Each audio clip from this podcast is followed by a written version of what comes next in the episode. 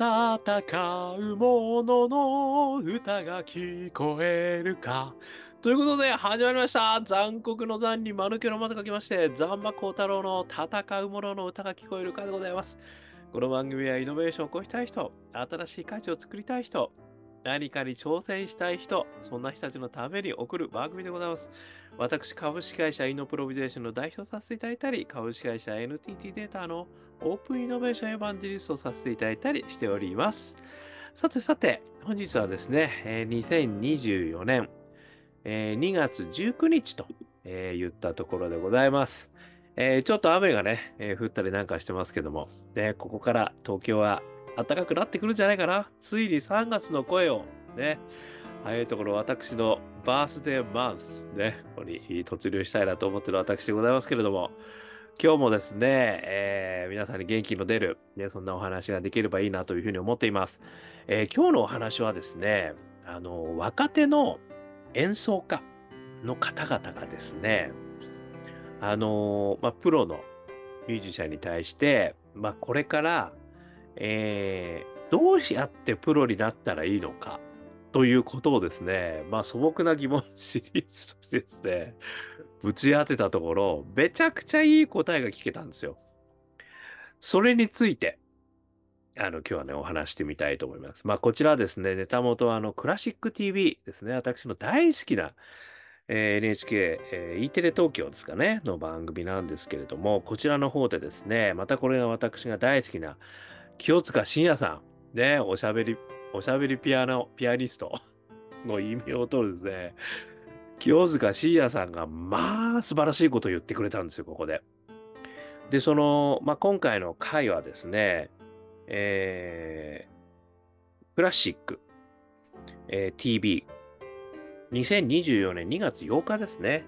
えー本当はちょっと前、えーアップされて、2月15日放送かな、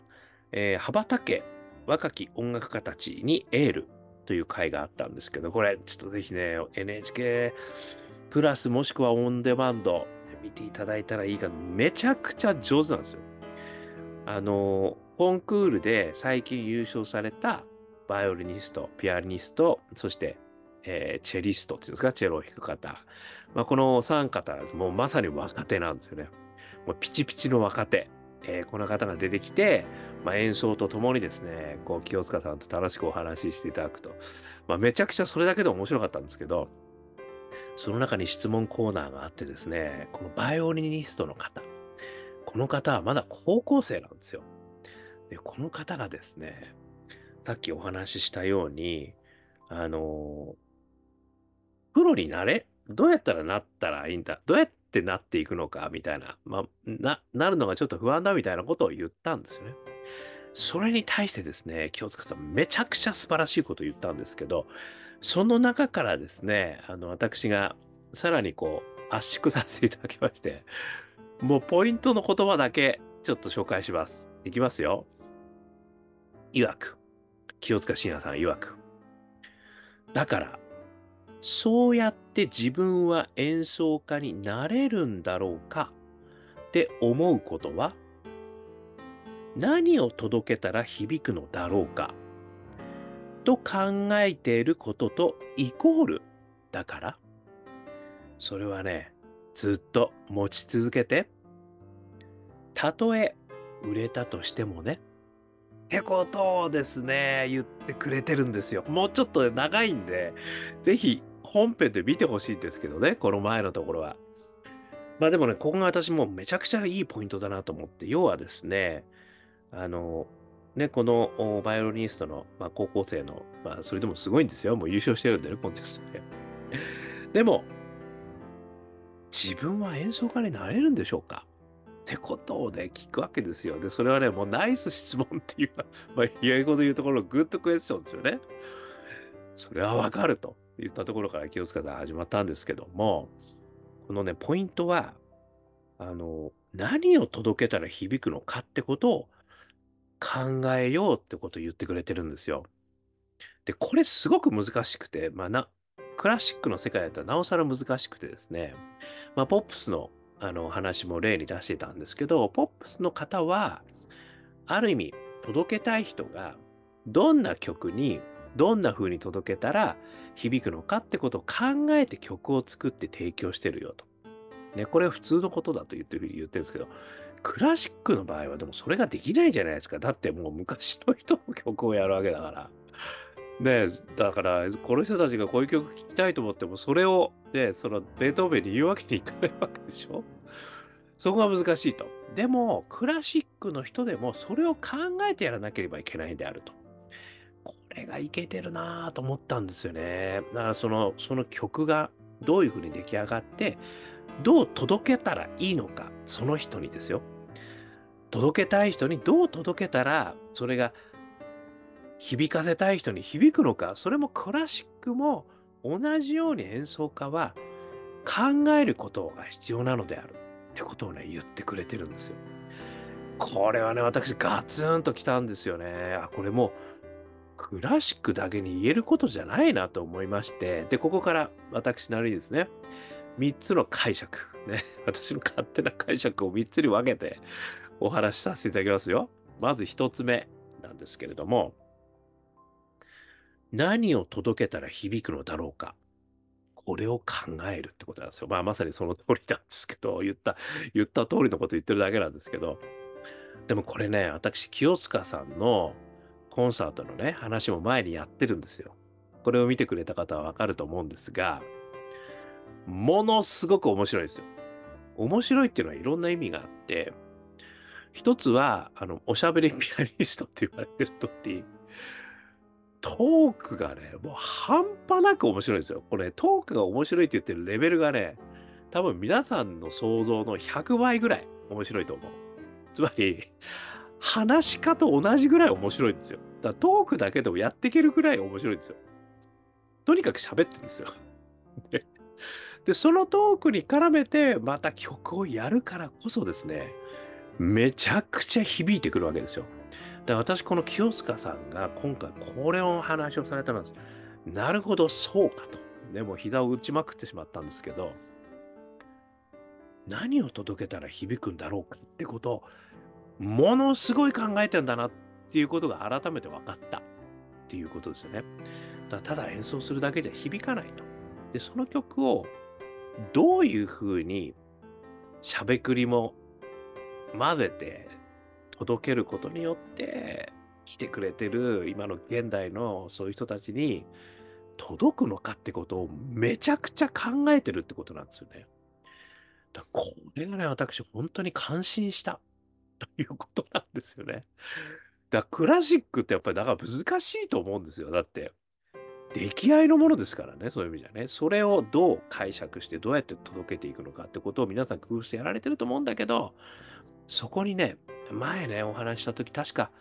笑いが必要だよって言ってたような気がするんですよ。前の回、ちょっとぜひ見ていただきたいんですけど、私のやつを検索してもらいたいんですけど、確かに笑いが必要なんだと。で、と、もう本当におかしいんですよ。ものすごく面白いんですよ。だやっぱりね、そういうことをね、今のクラシックを届けるためには笑いが必要なのである。どうすれば響くのかってことを、清塚さんは笑いを一緒に届けることが一番響くのであるというふうに解釈してるってことだと思うんです。まあ、これも私の勝手な解釈なんですけども、これがね、私は本当に響きました。で、このね、その何を届けたら響くのだろうかってことは、もうめちゃくちゃ抽象化すると私は大義なのかなっていうふうに思ったってことなんですね。つまり何かっていうと、大義っていうのは、その人たち、自分だけが、まあ、自分たちだけが幸せなんじゃなくて、その、まあ、ある意味、クラシックでは聴いてくれる人たちですよね。そういう人たちも幸せになってくれるものって何なんだろうって考えるのが大義なんですよ。だからみんなが幸せになることって何だろう。つまりクラシックのこの曲をどう届けたらみんなが幸せになってくれるんだろうって考えることと、ほとんど私は同じなんだろうなと思うわけですよね。私はあの、パッションの、ね、源があって、そして大義があって、そして、えー、仲間がいるという、その、パッションの、あ、違うわ、えー、イノベーター、3つのフレームってことをね、いつもイノベーターにこの3つのフレーム必ずあるという話をしてるんですけど、そこの大義、ね、これ自分だけじゃなくてみんなも喜んでくれること。これをやっぱり考えるってことなんですよね。これがまずは先に来てる。これがね、私はこう、猪塚さんの、まあ、ある意味、心情なのかなっていうことをね、ちょっと今回すごい学んだということなんですよ。で、これはそれだけに使えることじゃなくて、いろんなことに使えるんですよ。だからまずは大義として、そのみんなが喜んでもらえるものって何なんだろうを考える。これがね、基本にあるんだということがね、しみじみと私は分かった。これが一つ目。そして二つ目なんですけども、とはいえですよ。自らの届けたいことは何なのか。これがあることが大前提だと私は思うんですよね。つまり、そのみんなが聞きたいことって何なんだろうだけを考えちゃうと、これってすごく薄っぺらいものになっちゃうんですよ。聞いてる方としてみれば、あ、なんかよく言うじゃないですか。あの、売れ線、売れ線狙ってきてますね、みたいな。ね。なんか受けを取りに来てますね、みたいなことあるじゃないですか。それは、透けて見えちゃってるんですよ、それが。だからそこが難しいところなんですよ。これ透けて見えちゃいけない。で、ギリギリのところを攻める。それは何かっていうと、自分のパッションの源から炸裂しているかってことをみんな見てるんだと私は思うんですよ。その人が本心からみんなを楽しんでほしいと思っている。で、自分も楽しんでる。自分も楽しんで、さらに他の人たちも楽しめること。この2つが合わさってることが、実は心に響くということなんじゃないかと思うわけです。だから、実はパッションの源も絶対に必要であるということなんですよ。だから自分自身何を届けたいのか。自分自身何をやりたいのか。これもある必要がある。で、その上でみんなが喜んでくれることって何なのか。まあ、どっちが先に来てもいいのかもしれないですけどね。やっぱり両方必要なんだよと。それで魂のこもった大義ができるし、まさにパッションが炸裂することになる。それで刺さることになると。まあ、いうことがですね、やっぱりすげえ大事なんだなというふうに、私は今回のお話からもう、もうひたすら思った。やっぱりそういうことなんだと。そして、私のね、イノベーター3つのフレームで言えばですよ、もう一つ足りないものがある。これは仲間なんですよ。これは3つ目なんですけども、いや今回ね、このクラシック TV の中で、それぞれの人たちがね、それぞれ活躍してるんですよ。ピアノ、チェロ、そしてバイオリニスト。最後にみんなで奏でたんですよ。一つの曲を。これが素晴らしかったんですよ。でね、これは、私はやっぱりその、それぞれがまた合わさることによって別の化学反応が起きてるんですよ。だからやっぱりね、この仲間が集まるっていうことでね、自分を超えるまた何かが出来上がるってこともあるんだなってことをですね、私は一人、このね、クラシック TV を見ながらね、あの、本当思った。最後ね、清塚さんも素晴らしかったと。もう本当に皆さんの演奏が合わさってさらに素晴らしかったと言ってたんですけど、私それはね、やっぱり仲間が集まることによって、超えられるんだと自分をね。やっぱりそういうことがですね、できるんだよねってことも改めて教えていただいたというお話でございました。で、もうそもそもはね、これ何から始まってるかっていうと、自分はバイオリンのプロになれるのかしら。ね。何かその、プロ野球選手みたいに、どっかの球団に所属したってことで、プロ野球選手になった。で、それは分かりやすいですよ。どこどこの大企業に行ったことによってね、あの、それ、相応の人になった。ね、そういう要は、カテゴリーになんか入ることによって、その人ある意味プロフェッショナルとみなされるっていうのもあるじゃないですか。ところがですね、まあ私もそうなんですけど、独立してやってます。で、あとは音楽家の方々、まあ芸術家の方々もそうですよね。始めてる頃は何でもないんですよ。何者でもないわけですよ。で、それがやっていくうちに、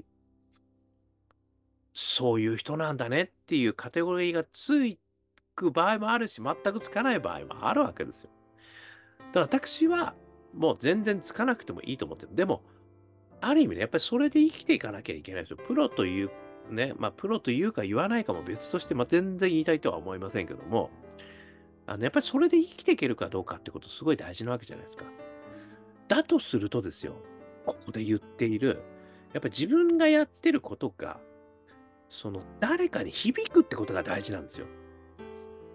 で、その響かせるためには何が必要なのか。で、それで、やっぱり生きていくことがで、つまり自分の価値をみんなが認めてもらって、そしてそれで、ある程度ね、こう、価値が回っていく。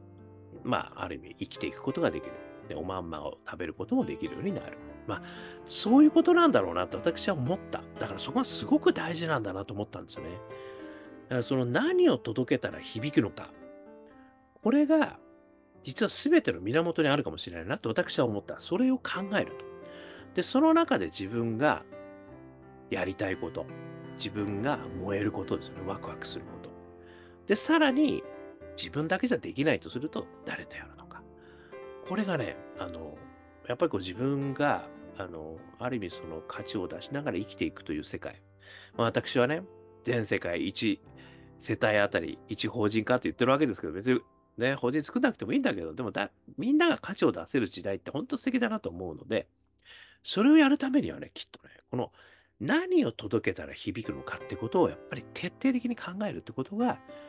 やっぱり大事なんですよね、というふうに私は思ったという回でございました。まあ、名付けて何を届けたら響くノベーションで、えー、というお話でございました。少しでも参考になりましたら幸いです。ということで、YouTube、Podcast、パイリッシュ話しますので、よかったら登録してくださいね。